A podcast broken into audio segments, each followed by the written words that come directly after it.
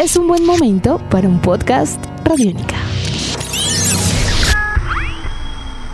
Podcast Radiónica.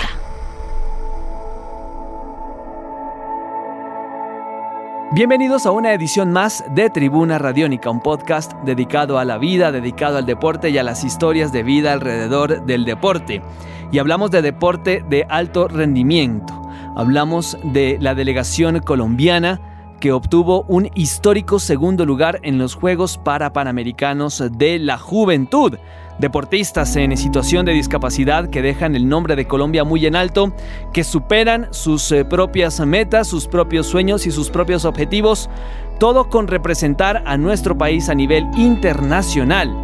Recordemos que esto forma parte del ciclo eh, paralímpico con miras a Tokio 2020 que Colombia eh, viene haciendo una destacada actuación, por ejemplo, en Río 2016, teniendo en cuenta que fue eh, una muestra palpable de que el deporte paralímpico colombiano iba por el camino correcto al ocupar el lugar 37 de las justas con dos medallas de oro, cinco de plata y 10 de bronce. Pues bien, en medio de tanta juventud y obviamente con un promedio de edad no muy alto, 135 deportistas de alto rendimiento en situación de discapacidad viajaron a Sao Paulo. Muchos de ellos por primera vez lo hicieron a nivel internacional llenos de ilusiones, llenos de metas por cumplir y lograron una destacadísima actuación. Para hablar del tema, pues estamos con eh, una persona más que indicada. Se trata del señor Julio César Ávila, presidente del Comité Paralímpico Colombiano, quien eh, nos va a contar a lo largo de este podcast de Tribuna Radiónica acerca de, obviamente, cómo se lograron estos objetivos, de muchas veces las situaciones que tuvieron que pasar estos deportistas y, por supuesto, el perfil de cada uno de estos campeones que dejaron en eh, evidencia el gran avance del deporte paralímpico con miras al ciclo que se va a llevar a cabo de cara a Tokio 2020. Don Julio César, un saludo muy especial y bienvenido a Tribuna Radiónica. ¿Cómo está? Eh, un abrazo especial y para ti, para todo tu equipo de trabajo, para los oyentes de Tribuna Radiónica retomando fuerzas, ya con ganas de, arrancar de nuevo nuestras labores y funciones. Contentos, muy contentos porque realmente lo que hicimos en este en estos cuartos juegos para Panamericanos juveniles fue algo que ratifica el, gran momento por el que estamos pasando como deporte paralímpico. Venimos de mejorar las marcas en Toronto 2015 con 90 medallas, en Río 2016 pasamos de dos medallas de plata a 17 medallas en total y ahora en estos Juegos para, para, para Juveniles también de 54 medallas pasamos a, eh, perdón, de 38 medallas pasamos a 109, eh, ocupando la segunda casilla, como tú lo dices, que es la primera vez que en un evento paralímpico Colombia ocupa eh, un segundo lugar en, en unas justas tan importantes como estas. Bueno, Julio César, Mm, hablemos acerca de la magnitud de lo que han logrado en Sao Paulo, porque el deporte paralímpico tuvo una destacadísima actuación en Río 2016 y se comienza con pie derecho el ciclo olímpico en este 2017 con miras a Tokio 2020, ¿es así? Eh, total, eh, hace exactamente cuatro años en los en los juegos para en los terceros juegos para panamericanos de, Argentina eh, fue el primer evento con el cual obtuvimos a nuestro medallista paralímpico Carlos Daniel Serrano.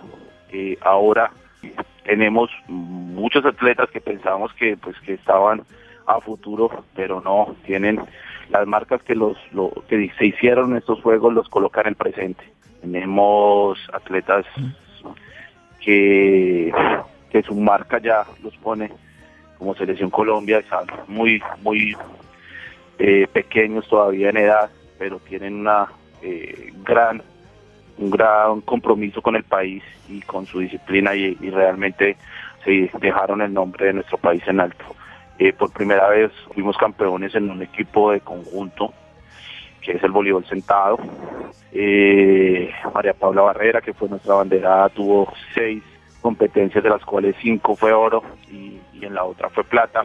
Y nuestro medallista eh, Luis Fernando Locumi se le cayó la prueba de jabalina porque pues que en la prueba de jabalina fue que pudo obtener obtener su medalla de plata en Río eh, y compitió en lanzamiento de bala y, en 100 metros planos y obtuvo oro también en esas dos pruebas. Por primera vez llevamos eh, atletas intelectuales de la Federación de Deportes Especiales, obtuvieron, llevamos cinco atletas, cuatro atletas llevamos, no, cinco, perdón, cinco atletas, obtuvieron cinco, eh, nueve medallas, cinco de oro, cuatro de plata, y que eso como que ratifica el, desarrollo deportivo, lo que el trabajo que hemos realizado en las regiones, en compañía de las federaciones, de las ligas y por supuesto de, los entrenadores tratando de, mejorar un poco la técnica y, poder seguir con el desarrollo eh, deportivo del paralímpico colombiano. Este eh, gran logro eh, de acuerdo a lo que hemos podido investigar y establecer, no ha sido fruto del azar. Don Julio César, ustedes hicieron un estudio concienzudo acerca de las disciplinas en las cuales Colombia puede hacerse fuerte, puede consolidarse y también puede ser un gran ejemplo de superación. Háblenos un poco de esto. Nosotros venimos siendo fuertes en dos disciplinas, bueno, tres disciplinas, las cuales son eh, atletismo, natación, eh, que son nuestras del Comité Paralímpico Colombiano, y eh, ciclismo o paracycling, que está con la Federación de Ciclismo. Eh, hemos venido trabajando con las federaciones estas tres disciplinas, pero pues no podíamos seguir fortaleciendo estas y dejando las demás disciplinas por fuera. Por eso eh, decidimos eh, tratar de, participar en todas las disciplinas que estaban en, los juegos, a excepción de baloncesto femenino que no pudimos llevarlo, pero de resto estuvimos en todas. por primera vez, Walbal, Golbal de que es una disciplina de freelip, eh, participa en un, en un evento de ciclo, eh, obteniendo medallas de bronce tanto para la, para la rama masculina y para la rama femenina.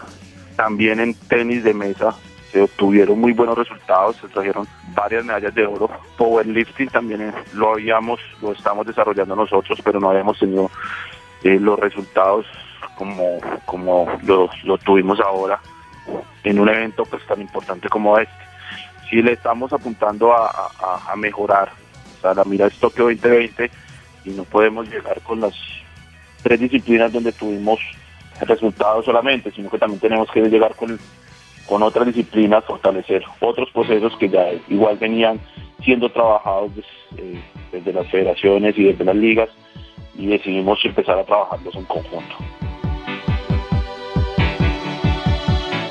¿Qué significa para un deportista de alto rendimiento a nivel eh, paralímpico, obviamente, obtener eh, un tipo de reconocimiento como este?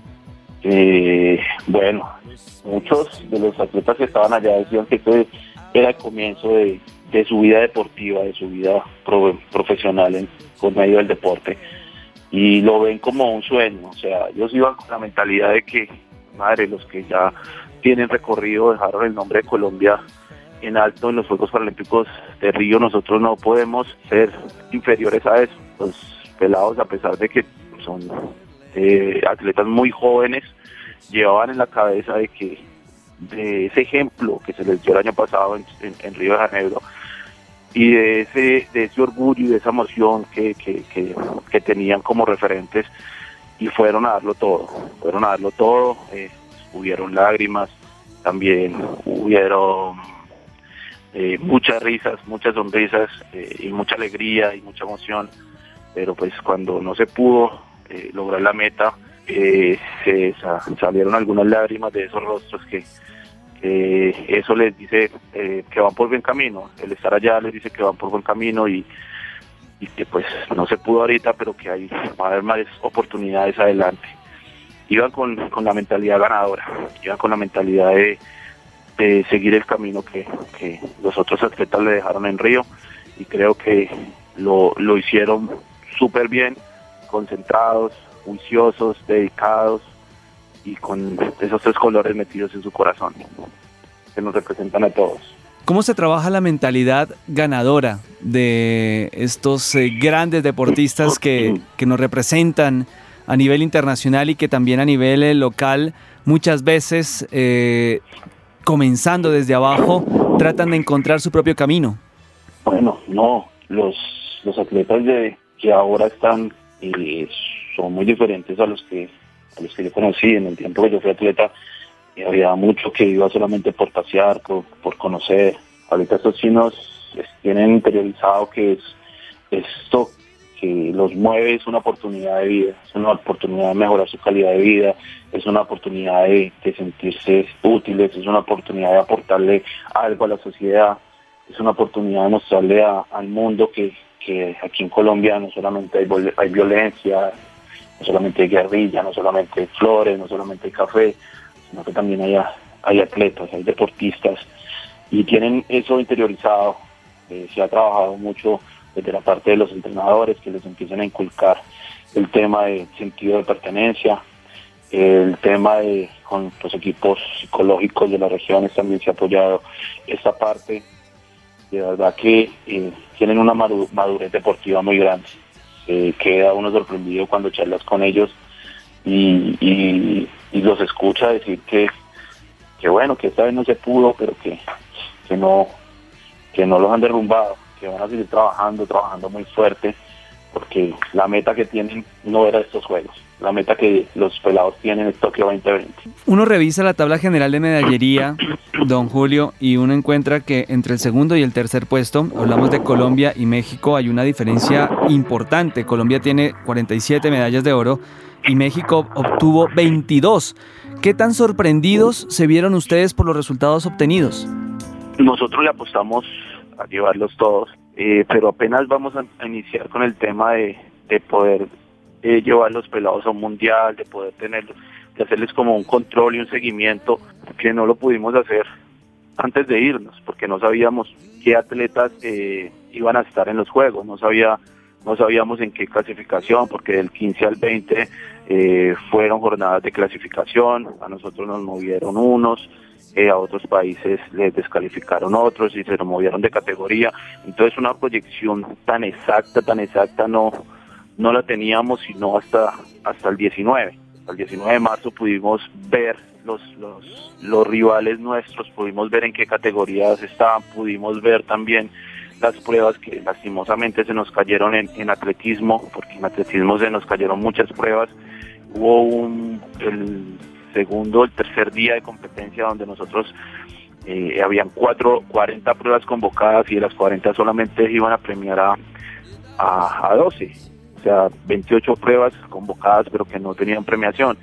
Entonces, eh, en, la pregunta que tú me haces de que si estábamos sorprendidos, la verdad nos sorprendimos cuando el 19 vimos la proyección que, que, que trabajamos y los resultados que podíamos tener yo me quedé muy sorprendido y, de cierta manera pensé que, que se estaba exagerando. Sí, exageraron un poquito porque no eran tantas a las que le estábamos apuntando, pero por el tema de que de unificación de categorías y, que se cayeron las pruebas de atletismo, sino realmente los resultados eh, hubieran sido más altos, hubiéramos obtenido más, más medallas. ¿Qué viene ahora para el deporte paralímpico colombiano? Bueno, estos chinos se ganaron muchos cupos. O sea, voleibol sentado se ganó cupo directo al mundial, y todavía no sabemos dónde lo van a hacer. Fútbol 7 también se ganó cupo al mundial. Eh, pues está los mundiales juveniles, porque a partir de ese ciclo ya va, no solamente vamos a tener los juegos para panamericanos, sino que vamos a empezar a tener eh, mundiales juveniles, vamos a empezar a tener copas de, cada disciplina, una copa de powerlifting juvenil, por ejemplo, una copa de, de, atletismo juvenil. Vamos a seguir fortaleciendo el tema de llevar la categoría juvenil a los eventos propios de, organización. Eh, lo que nos queda es trabajo, porque realmente los recursos que tenemos en este momento no nos alcanza para llevarlos a todos a los mundiales y nos toca trabajar porque los recursos hay que conseguirlos realmente los los atletas fueron y lo dejaron todo y nosotros no le podemos salir con que no tenemos los recursos para que ellos vayan y sigan con su, con su camino deportivo. Bueno, ya para finalizar, uno siempre habla del deporte como agente de cambio en la sociedad, como una manera de darle ejemplo a los demás y también como crear espacios de convivencia, de reconciliación y por supuesto de eh, grandes, grandes oportunidades para los eh, chicos que de pronto ven en el deporte una oportunidad a futuro. En el caso del deporte eh, para personas en situación de discapacidad, ¿cuál es el papel en, el, en la sociedad, más allá de obviamente desarrollarse deportiva y profesionalmente, sino también como agente de cambio y como ejemplo para todos? yo creo que tiene y aporta más que todo el discurso que tú acabas de, dar, que todas las palabras que acabas de decir. Nosotros hicimos un, focus group cuando empezamos con nuestra campaña de marketing y lo hicimos dirigido a personas que no tienen ninguna discapacidad y que eh, el conocimiento del paralimpismo era nulo. Las respuestas que todos dieron fue, es increíble que yo me levante un día a quejarme, que yo me levante un día a, sentirme derrotado, a sentirme vencido y ver estos, estos, estos atletas eh, con discapacidad que, lo dan todo, que lo dan todo por unos colores, que lo dan todo por una por un país, eh, que se sienten orgullosos.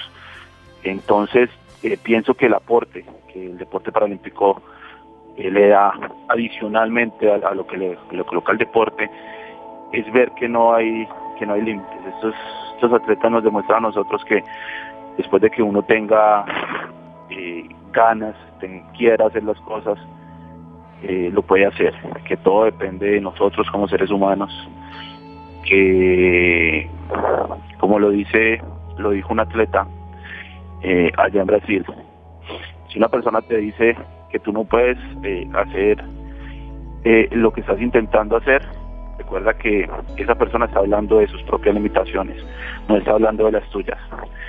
Eh, vamos y entrégalo todo en las competencias que para eso has trabajado. Pues yo creo que esa es la parte adicional que tiene el deporte paralímpico, además de, lo que da el deporte como tal.